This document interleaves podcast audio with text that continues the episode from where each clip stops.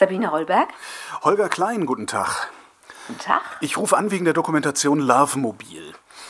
Ähm, mhm. Kurz zur Erklärung für alle übrigen. Es geht um einen Dokumentarfilm, der über eine besondere Form der Straßenprostitution berichtet. Die findet statt in Wohnwagen an der Landstraße. Der Film ist ausgezeichnet worden, ist für den Grimme-Preis nominiert worden und der Norddeutsche Rundfunk hat ihn gerade aus der Mediathek gelöscht, denn die Autorin des Films hat Teile dieser Doku inszeniert, teilweise sogar mit DarstellerInnen.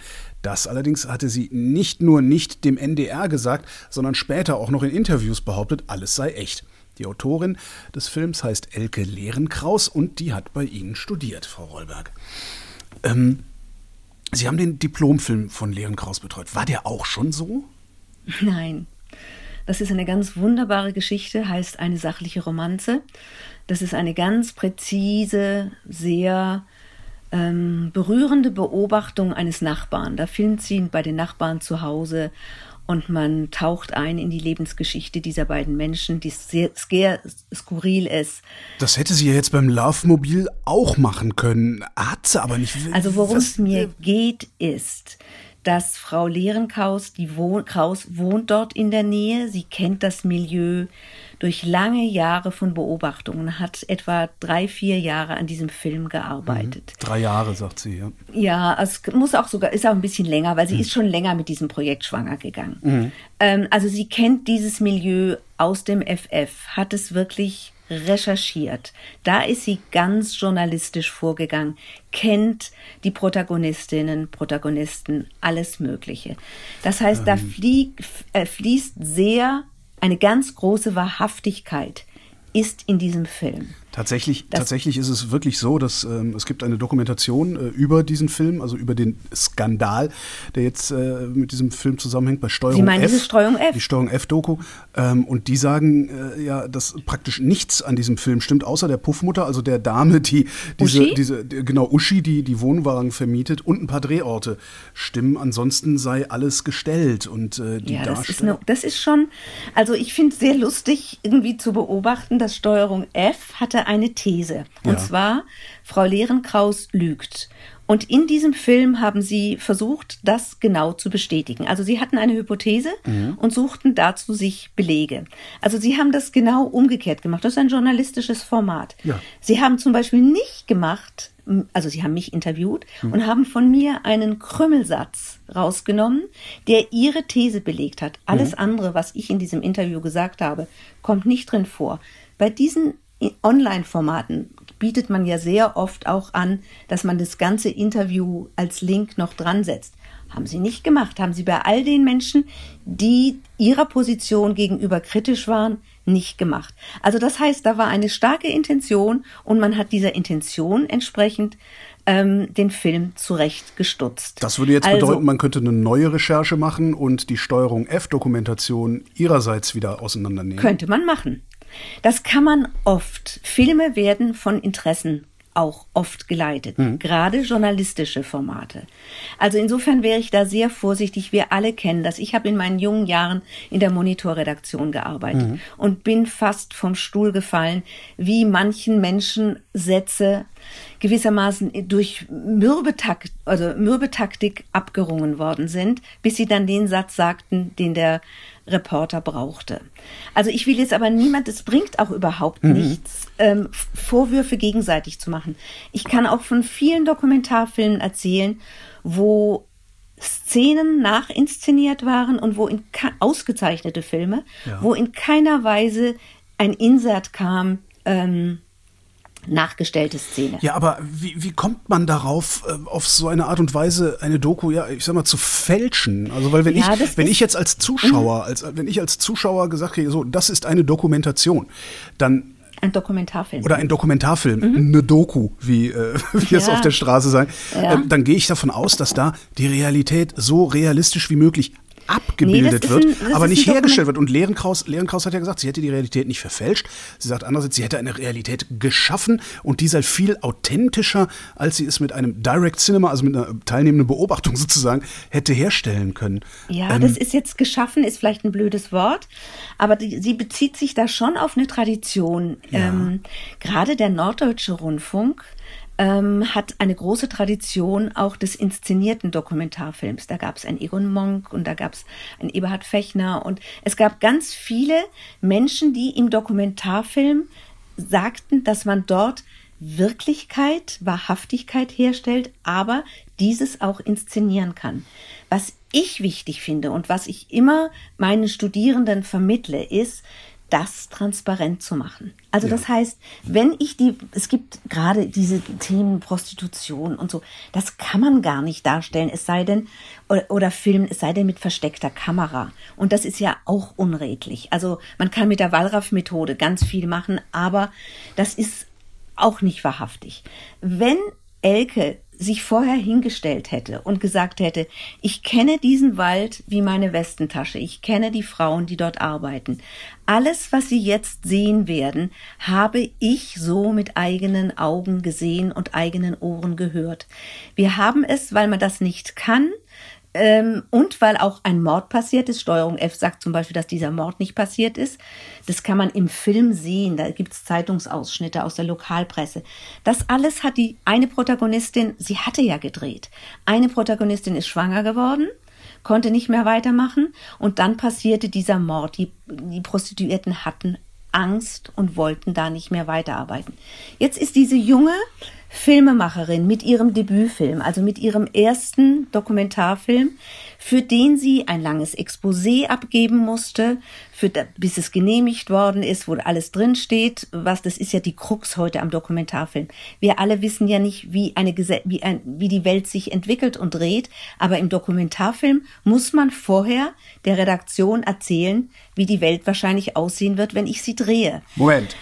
Äh, äh, äh, ich, wenn, die, wenn ich drei Jahre lang an so einem Ding arbeite, das, ich kann doch gar nicht vorher wissen. Richtig. Das, das ist doch, es, muss doch, es muss doch im Grunde wie eine ganz normale ergebnisoffene Recherche das äh, wäre gemacht schön, und, aber diese Zeit, das gab es früher. Als ich angefangen habe im Westdeutschen Rundfunk, da haben sich ein Autor und Autorin, ein Redakteur, Redakteurin per Handschlag auf ein Thema verabredet und man hat gesagt, mach mal. Ja. Dieser Vertrauensbonus, den gibt es nicht mehr. Ach. Die Sender sind so verunsichert und haben Angst, etwas nicht zu bekommen. Also die ähm, das Experimentieren, das Gehen ins Risiko, dass sich auch mal etwas nicht so entwickelt. Man kommt nach einer Recherche zurück und sagt, das kann ich leider nicht liefern. Die Protagonisten sind, haben sich inzwischen zerstritten oder haben ihre, ähm, was weiß ich, sind schwanger geworden oder was weiß ich. Ähm, die Geschichte entwickelt sich nicht so. Das geht heute nicht mehr, weil man sich gewissermaßen mit einem Exposé, was fast ein Treatment ist, also wo man einzelne Szenen genau beschreiben muss, festlegen muss. Und dann sage ich immer, ich drehe jetzt das, das Rad noch weiter. Bei Arte dem ja. großen Kultursender ist es inzwischen sogar so, dass wenn sich irgendwas ändert und sei es nur der Co-Regisseur, muss das ganze Projekt durch diesen langwierigen, komplizierten Genehmigungsverfahren noch einmal durch und man riskiert, wenn die Faktenlage sich ändert, dass es dann abgelehnt wird. Ich sage Ihnen nur noch ein kleines Beispiel. Gerade ein ganz renommierter, ich sage keine Namen, großartiger Filmemacher, internationale Preise und Pipapo, ja. hat gerade erlebt in einem der ARD-Sender, dass bei seinem Projekt, an dem er auch zwei Jahre gearbeitet hat, hatte sich der Schauplatz vom Tal in, den Berg ver, ähm, verändert. Mhm. Dieselbe Geschichte. Die abnehmende Redakteurin hat gesagt, das nehme ich jetzt nicht ab. Da steht dann ein Produzent und sagt, dann kriegst du kein Geld. Äh, das ist, dann muss man sich auf im Zweifelsfall auch juristische Auseinandersetzungen einlassen. Ne? Was ist bestellt? Und so weiter und so fort. Also das ist immer kompliziert. Insofern verstehe ich eine, ich will ja nur Verständnis erwecken für eine Situation. Ich bin gerade, ich bin gerade entsetzt, dass es so ist. Es ich, ist so. Das, wir, wir statten doch aber, statten doch aber die Sender äh, mit hinreichend Geld aus, um eben auch solche Projekte scheitern lassen zu können. Das sagen Sie. Das ist meine naive Vorstellung davon, ja. wofür, wofür wir ja. äh, den Rundfunk Und vor allen Dingen bei den, bei, äh, also was auch ganz schlimm ist, es entsteht ja nichts Innovatives, Kreatives, all diese Prozesse, wo man reingeht und mal sagt, ich habe eine gewisse Vorstellung, ich habe einen Plan. Ähm, aber es könnte ganz anders sein, sind ja Prozesse, die ähm, was äh, etwas in Gang setzen, was entwickeln. So entwickeln sich auch neue künstlerische Formen. Also das heißt, man muss sich nicht wundern, dass unser Fernsehen so aussieht, wie es aussieht, weil immer das, was Erfolg hat, wird nochmal bestellt. Das heißt, da wollen die Redakteure und vor allen Dingen die Hierarchen nochmal genau dasselbe haben. Wann hat das angefangen? Sie sagten eben selbst, Sie, Sie wären früher in einer, in einer Monitorredaktion gewesen, äh, waren, waren, dann später Hochschullehrerin oder sind noch Hochschullehrerin. Ähm, wann hat das angefangen zu kippen? Ich kann das gar nicht so ganz genau sagen, weil ich lange Jahre Auslandskorrespondentin war. Ja. Und als ich, also ich war weg in den Jahren 88 bis 2000 fast. Ja. Und ähm, in der Zeit kamen natürlich die Privaten auf und die Messlatte für diese, also man hat nur noch sich an der Quote orientiert, die man früher auch zur Kenntnis genommen hat. Das ist jetzt nichts Neues, was ich sage, aber mhm. diese Quotenorientierung hat dazu geführt, dass man nicht mehr inhaltlich diskutiert hat, sondern ein Programm ist gut, wenn es eine hohe Quote hat, also viele Einschaltquoten. Und wie wir das kriegen, das wissen wir alle. Am besten mit leicht pornografischem und am besten mit irgendwie, am besten noch mit Tierpornografie. Das läuft immer. Und Krimis laufen natürlich. Deswegen ist unser, ist unser Fernsehen so voller Krimis. Nicht, weil die Sender das jetzt lieben und alle irgendwie Krimi-Fans sind, sondern weil das läuft. Und das ist, ich sage immer, das ist wie ein Arzt, der, wir haben ja einen Bildungsauftrag. Wir sind ein Kulturgut. Mhm. Und wir sind eigentlich verpflichtet, Menschen demokratiefähig zu machen. Ja.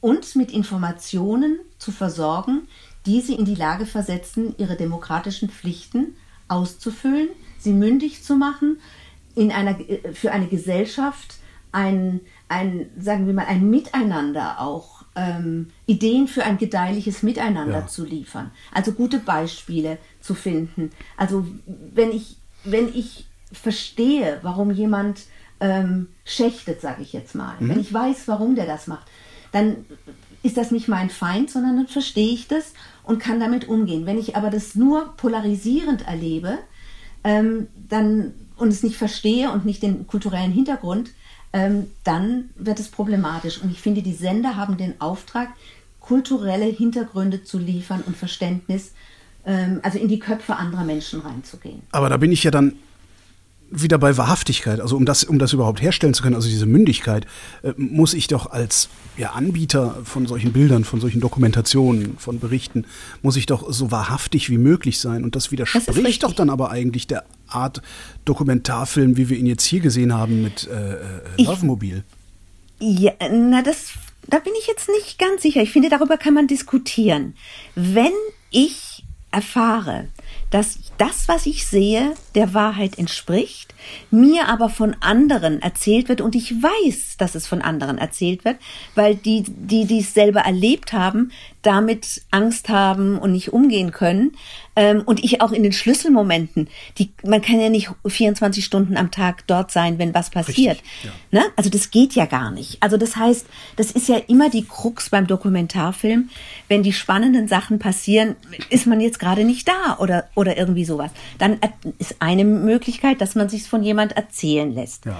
Ne? Das hätte sie ja machen können.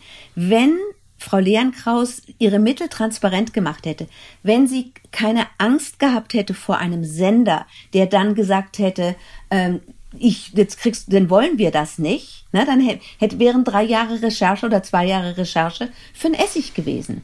Geht man da eigentlich wenn, in Vorleistung oder äh, kriegt man das, kriegt man die Recherchezeit auch honoriert von Die Recherchezeit kriegt man nicht bezahlt.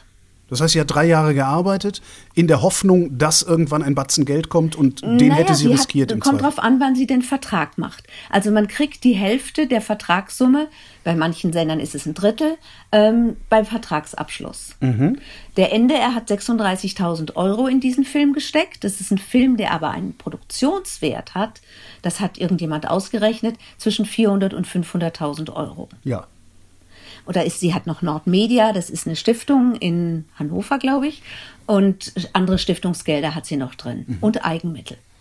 Und die haben sich natürlich selbst ausgebeutet. Sie selber hat davon wahrscheinlich irgendwie nie. Sie hat jetzt Glück gehabt, dass sie im Anschluss Preisgelder gekriegt hat. Aber mhm. der Deutsche Dokumentarfilmpreis hat ihr den Preis, den muss sie das Geld jetzt wieder zurückzahlen. Also sie ist in einer ganz, ganz furchtbaren Situation und ihr beruflicher Ruf ist auch sehr ruiniert, ähm, dadurch, dass nicht jemand äh, hinst sich hinstellt und sagt, hört mal zu, die ganze, das ist ein systemischer Fehler.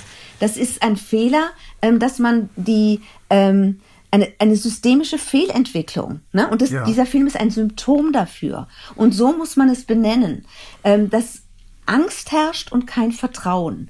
Und dass die Sender jetzt so reagieren, dass sie die Kontrollschraube nur noch enger anziehen und irgendwelche Hausjuristen schon Listen machen, damit alles noch mehr kontrolliert wird und die Schuld immer nur nach außen verlagert wird, finde ich die genau falsche Reaktion. Habe ich, hab ich auch noch auf dem Zettel stehen, äh, die Frage. Ich, ich hänge gerade noch, auch, auch, auch noch. Äh, Entschuldigung, an, ich quatsch na, so Überhaupt viel. kein Problem. Überhaupt kein Aber es ist einfach ein Thema, mich ja, ja. beschäftigt einfach dieses Schicksal ja, dieser jungen Filmemacherin. Es, ich finde es, also ich finde, es erinnert mich an Katharina Blum, Böllsche Erzählung, wie jemand von der Presse und damals bei Böll war es die Bildzeitung, heute ist es die Süddeutsche, die morgens noch eine relativ differenzierte Artikel zu dem Film schreibt und abends das Ganze mit Relotius in einen Atemzug nennt und ganz böse schreibt, da bleibt mir einfach die Spucke weg. Und dann weiß ich halt auch, dass Süddeutsche Zeitung, WDR und NDR haben einen gemeinsamen Rechercheverbund. Und dann kann man sich ja vorstellen, wie die Kommunikation gelaufen ist. Also sie ist rundum unfair behandelt worden, was aber nicht beschönigen soll, dass sie versäumt hat, ihre Mittel transparent zu machen. Mhm. Und das ist das fehlende Vertrauensverhältnis. Sie hätte, ähm, das, der Redakteur hätte ihr das Vertrauen geben müssen, du kannst auch, wenn du Problem hast, zu mir kommen. Und ich, wir lösen das Problem gemeinsam. Aber so wie die Sender sich jetzt verhalten und die Schuld auch nur nach außen ähm, drängen und sie selbst haben auch natürlich auch die Lufthoheit über die über die Meinung, denn die ganze Presse Klar. schreibt ja das, was der NDR sagt. Ist das nicht gerade so, dass ein junger Filmemacher in Zukunft sich getraut, sowas zu offenbaren? Genau, sie sagt, ich habe versäumt, den NDR zu informieren. Der NDR mhm. hat aber auch nicht nachgefragt. Äh, ja. Ist das denn überhaupt der Job des Senders? Also, weil dem ist doch eine Dokumentation angeboten oder verkauft worden. Nein, nicht verkauft. Ein Redakteur ist ein Begleiter. Ja. Das ist ein Sparing-Partner. Ein Redakteur, Redakteurin begleitet den ganzen Prozess. Der kriegt irgendwann Entweder hat er die Idee für einen Film oder er kriegt die Idee geboten. Dann entwickelt man ein Exposé, das kriegt ja auch der Film, der Redakteur zu lesen. Und er spricht mit dem Filmemacher über Probleme, über Möglichkeiten, ähm, wie er was gestalten kann. Da spricht man gemeinsam drüber. Mhm. Und ich bin, ich war nun jahrelang Dokumentarfilmredakteurin. Ähm, meine Autoren, Autorinnen konnten mich Tag und Nacht, egal Ferien, Wochenende, anrufen, wenn sie ein Problem haben und dann lösen wir das Problem irgendwie gemeinsam. Ich habe mit Hubert Sauber, Darwins Nightmare, der rief mich aus Nigeria an, ähm, äh, nee, aus Tansania und ähm, dass eine Meute ihn verfolgte und ich musste dann bei der deutschen Botschaft ihm Obacht äh, heim, also dass er irgendwie eine Unterkunft findet. Ja. Oder Florian Opitz war verhaftet. Das war jetzt in dem Fall in Nigeria. Ne? Also insofern, da ist man da. Man ja. ist der Partner. Und äh, und ich würde nicht auf die Idee kommen, also ich finde es ein Versäumnis der Redaktion, diese Insertierung nicht gemacht zu haben, weil man ein Blinder mit dem Krückstock sieht, dass das inszeniert ist. Und alle Festivals, die diesen Film ausgezeichnet haben, haben auch die hybride Form gelobt oder die Inszenierung in der Jurybegründung. Der NDR hat sicherlich diese Jurybegründungen auch zur Kenntnis gekriegt. Also ich weiß nur, wie im WDR das ist. Wenn einer der Filme, die ich betreut habe, einen Preis gekriegt hat, gebe ich an die Pressestelle die Jurybegründung, dass die eine Pressemitteilung machen können. Ich kann mir nicht vorstellen, dass das beim NDR jetzt so anders ist. Also das heißt, und es wurde zwei Jahre in der Branche natürlich auch darüber diskutiert, weil Leute das gesehen haben. Da hat Frau Lehrenkraus natürlich auch wieder den Fehler gemacht, dass sie sich ein bisschen in diese Lüge verstrickt hat und es dann nochmal bestätigt hat. Mhm. Das hätte sie alles nicht. Das sind Verfehlungen, das sind moralische Verfehlungen. Aber ich finde, man löst die mediativ im Gespräch, aber man setzt niemand auf den Scheiterhaufen. Ich ähm, denke gerade, ist der Gattungsbegriff Dokumentarfilm möglicherweise zu unscharf geworden oder hat sich, hat sich die Zeit von, von, diesem, von diesem, also der Zeitgeist von dem, diesem Gattungsbegriff wegentwickelt?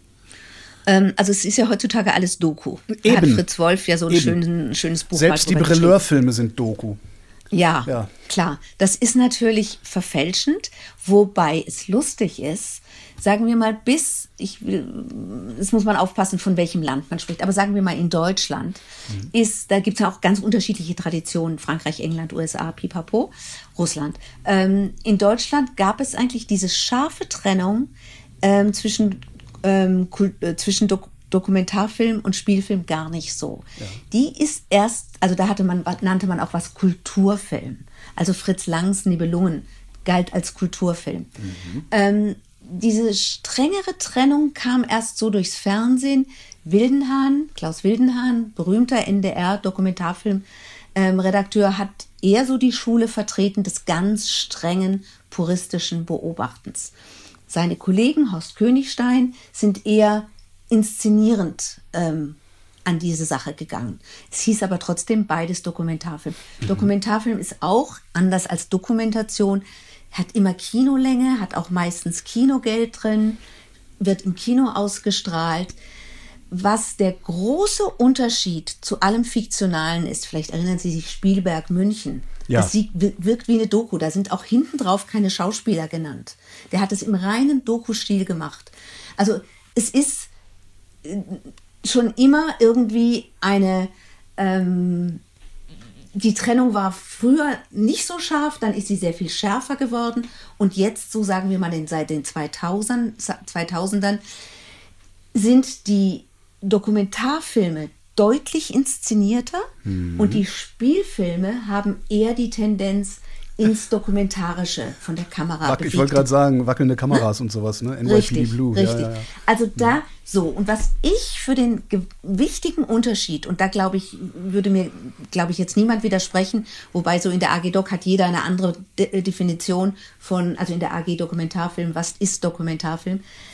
Der Dokumentarfilm ist der Wahrhaftigkeit verpflichtet. Das heißt, ich habe nicht die Freiheit, was zu erfinden. Und das hat Elke Lehrenkaus meines Wissens auch nicht getan. Mhm. Das, was sie schildert, ist wahrhaftig. Und ob ich das jetzt mit Animation, wie ich das auch in ein paar Dokumentarfilmen gemacht habe, die ich betreut habe, Camp 14 oder Green Wave, das eine handelt in Nordkorea, da konnte man nicht drehen. Das haben wir dann mit Animation gemacht, mhm. in einem Lager in Nordkorea. Green Wave spielte während 2008, während der großen ähm, des Niederschlagens der Unruhen nach der Wahl ähm, oder vor der Wahl ähm, in, im Iran konnte man da nicht drehen. Das haben wir dann auch mit Animation gemacht. Animation ist natürlich klar, da weiß jeder, dass es inszeniert ist. Da muss man das auch gar nicht groß sagen. Trotzdem haben diese Filme eine Wahrhaftigkeit. Sie basieren auf Recherche. Sie sind nur mit künstlerischen Mitteln umgesetzt. Dies hat sich Elke Lehrenkraus auch so angemaßt. Das gibt es auch in Werner Herzog-Filmen, Claudius Seidel, Glavogger. All diese großen Namen des Dokumentarfilms haben mit großer Selbstverständlichkeit Inszenierungen in ihre ähm, Umsetzungsform ihres Themas aufgenommen. Und ich kann auch sagen, ein sehr viel preisgekrönter Film, The Cleaners. Da geht es um die men armen Menschen auf den Philippinen, die ähm, ähm, unsere das Internet reinigen müssen. Ja, die, also, die, äh, ne? ja genau. Mhm. Da sind auch ähm, nachgestellte Szenen, weil sie natürlich das in den Philippinen nicht drehen konnten. Auch ohne Ins Insertierung. Hat sich auch niemand drüber aufgeregt. Aber Frau Lehrenkraus wird jetzt auf dem Scheiterhaufen gesteinigt. Frau Lehrenkraus scheint gestolpert zu sein über einen sehr feinen Unterschied zwischen der Dokumentation und dem Dokumentarfilm sie hat nie, mit Dokumentation hat sie gar nichts zu tun. Das ist ein Dokumentarfilm, Punkt. Ja. Aber ich äh, kenne den Unterschied nicht und mit mir der Rest des Publikums auch. Und dadurch ja. wird die Geschichte natürlich auch erst zu einer Geschichte. Ja, wobei das sind, also die Leute sagen, wie ich vorhin schon sagte, alles Doku. Ähm, und das äh, öffentlich-rechtliche Fernsehen bezeichnet ja auch alles als dokumentarisch, was nicht fiktional ist, also auch die Sportschau. Ne? Und kriegt dadurch die Zahlen für dokumentarisches ja so hoch. Aber ähm, was der, der, also der klassische Dokumentarfilm ist immer 90 Minuten lang, das habe ich vorhin schon gesagt, ist ähm, schon eine große Erzählung, also braucht auch einen dramaturgischen Bogen. Es gibt natürlich auch Tierdokumentarfilme, 90 Minuten Länge, aber hat schon was Erzählendes. Also man verlangt von 90 Minuten, sonst guckt sich das ja kein Mensch an, ähm, ne, die Fliege an der Wand abzufilmen, 90 Minuten lang. Hm, da geht keiner ins Kino für. Sie sagten ja vorhin, äh, dass dieser Film oder der Umgang mit diesem Film ähm, ein Symptom nur ist für ein, eine, eine systemische Fehlentwicklung. Mhm. Richtig. Also wie, das, das, wie der Dokumentarfilm behandelt wird, dass man ja. immer mehr gescriptetes im Vorfeld verlangt. Ja, dass und dass das dann dahin führt, natürlich richtig, letztlich. Äh, richtig. Dass dann, dass dann genau. dazu führt, dass, dass so jemand wie Elke Lehren-Kraus dann eben nicht sagt äh, oder, oder, nicht rechtzeitig sagt, äh, ich krieg das nicht hin, ich krieg's nicht einfach nur als Abbild hin, sondern ich muss da äh, äh ja, Kunst draus machen im Grunde. Ähm, ja, das, das, ist, dass man im Vorfeld aus der Angst irgendwie nicht zu, äh, was nicht ja, zu bekommen, ja. dass man die Autoren dazu festlegt und ihnen keinen kreativen Spielraum lässt. Das hat Elke Lehrenkraus jetzt am eigenen Leib zu spüren gekriegt. Mhm. Ihnen ist das klar, Frau Rollberg. Weiß der NDR das? Also ist dem System an sich klar, was sein eigener Fehler ist? Nee. Das heißt, der NDR hat da gerade eine Chance vertan? Ähm, ich bin jetzt nicht in diesen internen Diskussionen Klar. des ähm, ähm, NDR drin. Ich fürchte nur, ähm, dass das nicht so besprochen wird, weil alles, was ich höre, ist, dass man sich nur noch mehr in diesem, was man Kontrolle nennt mhm. und kein Vertrauensbonus setzt, sondern dass man alles meint, in der Hand haben zu müssen und kontrollieren zu müssen. Und das finde ich genau die falsche Reaktion ähm, weil so entstehen nichts Kreatives, so entstehen keine neuen Impulse. Ähm, ein, Fern ein öffentlich-rechtliches Fernsehen braucht diesen Freiraum für Kreative. Sonst reproduzieren sie immer nur more of the same. Wie kommt denn das öffentlich-rechtliche Fernsehen aus dieser Misere wieder raus? Tja, das ist eine gute Frage, über die ich oft ähm, nachdenke. Also ich glaube, sie haben sich zu sehr dahingehend entwickelt, dass sie sich nicht mehr als ein Kulturträger empfinden, sondern wie eine jedwede börsenorientiertes Unternehmen. Sie messen sich mit anderen ähm, Firmen, also, dass ähm, ein Intendant sich ja auch wie ein Arbeitgeber fühlt. Dabei ist er eigentlich ein Dienstherr, sage ich jetzt mal so. Mhm. So steht es auch in seinem Vertrag. Ähm, er vergleicht sich ja mit anderen CEOs, also irgendwelchen ähm, Bo Bossen mhm. und ähm, vom Gehalt, ähm, von all diesen Dingen. Und ähm, da, da, also dass man auch sein, sein Programm als Marke bezeichnet. Ja. Also ähm, Zielgruppen ähm, avisiert, also so als müsse man ein Produkt an den Markt bringen und verkaufen. Wir haben eine andere Aufgabe. Wir haben die Aufgabe, wie ich schon vorhin sagte, gesellschaftspolitisch diese Gesellschaft zusammenzubringen und sie weiterzuführen. Also ihnen eine Perspektive für unser zukünftiges Zusammenleben zu zeigen und sie zu mündigen Wählern zu machen. Mhm. Das ist unsere dominante Aufgabe. Wir dürfen sie dabei auch unterhalten, ähm, indem wir mit klugen Fernsehspielen auf bestimmte gesellschaftliche Problematiken hinweisen. Wunderbar, ne? Aber, Aber ähm, in nicht mehr als 90 Minuten, bitte. Nö. Ja. Nö. Also muss alles nicht sein. Nee, nee, natürlich also, nicht, aber es ist so. Nicht? Ich meine, ich, als ich, ich bin Anfang 50, wenn ich in, an meine Kindheit zurückdenke, da gab es das kleine Fernsehspiel.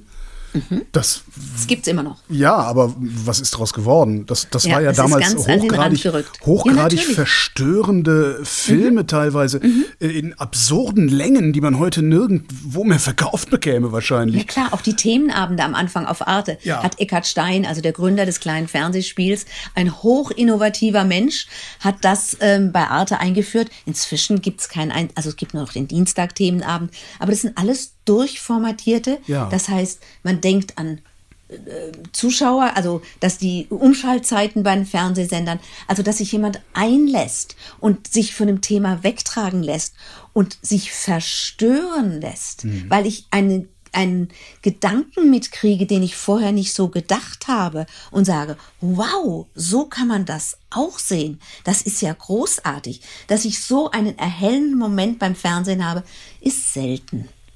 Sehr selten. Es gibt es, aber es ist verdammt selten. Hat der Dokumentarfilm dafür, möglicherweise gar keinen Platz mehr im Fernsehen? Er hat ihn ja auch nicht. Schauen Sie, wann ich meine, gehört er da nicht mehr hin? Das wäre, das so meinte ich. Das wäre ganz schlimm, wenn es so wäre. Er gehört dahin. Er gehört zum Kernauftrag des öffentlich-rechtlichen und er gehört in eine Zeit. Wir haben zwar Mediatheken, wo man sich die Sachen angucken kann, wann immer man will, aber der Dokumentarfilm mit seiner verstörenden Wirkung gehört oder möglicherweise verstörenden Wirkung gehört in eine Zeit gesetzt, wo Menschen, die am nächsten Morgen um sechs aufstehen müssen, sich das auch noch angucken können. Dokumentarfilme in der ARD gibt es sechs bis achtmal im Jahr. Hm. Selbst äh, in der Zeit, wenn die Talkshows Pause machen. Ach, guck. Auf Arte gibt es den Dokumentarfilm, den es früher jede Woche gab, das sogenannte Grand Format, mhm. gibt es auch nur noch zwölfmal im Jahr einmal im Monat. Also das heißt, das Vertrauen oder der Glaube an dieses ähm, an diese Perle der eigenen Programmphilosophie ist in den Sendern auch nicht mehr so gegeben. Man glaubt an kürzere Formate, man glaubt an, an andere Dinge, aber so, der Dokumentarfilm ist ja auch manchmal so ein bisschen, es hat ja manchmal was Anstrengendes, weil man sich auf was Fremdes einlassen muss, weil man in fremde Denkweisen oder fremde Horizonte entführt wird. Ähm, manchmal will man das ja auch nicht. Und manchmal muss man dazu auch verführt werden, um was zu kapieren, um Klimageschichten zu kapieren, wie irgendwie in Polynesien damit umgegangen wird und was für Folgen das dann da hat etc. Also der Dokumentarfilm gehört ins Programm und es ist ganz wichtig, dass es ihn gibt. Und es ist ganz wichtig, dass man mit Dokumentarfilmern über die Form diskutiert. Und wir jetzt nicht, wie der NDR das auf seiner Homepage postuliert, dass es nur diesen journalistischen Dokumentarfilm gibt, der ganz ähm, diesem etwas flachen Wirklichkeitsbegriff oder ähm, ähm, verbunden ist. Also das heißt, wo alles Künstlerische in der Umsetzung, Rossellini und so, die haben alle so sowas gemacht, ähm, wo das gar nicht mehr ne, gar nicht mehr im Bereich des Möglichen ist. Also wo diese Experimentierfreudigkeit nicht mehr gegeben ist. Sabine Rollberg, vielen Dank. Sehr gerne. Und das war Holger ruft an für diese Woche. Nächste Woche rede ich dann wieder mit wem von Übermedien, vielleicht auch mit wem anders. Und bis dahin gibt's wie immer reichlich über Medien zu lesen auf übermedien.de.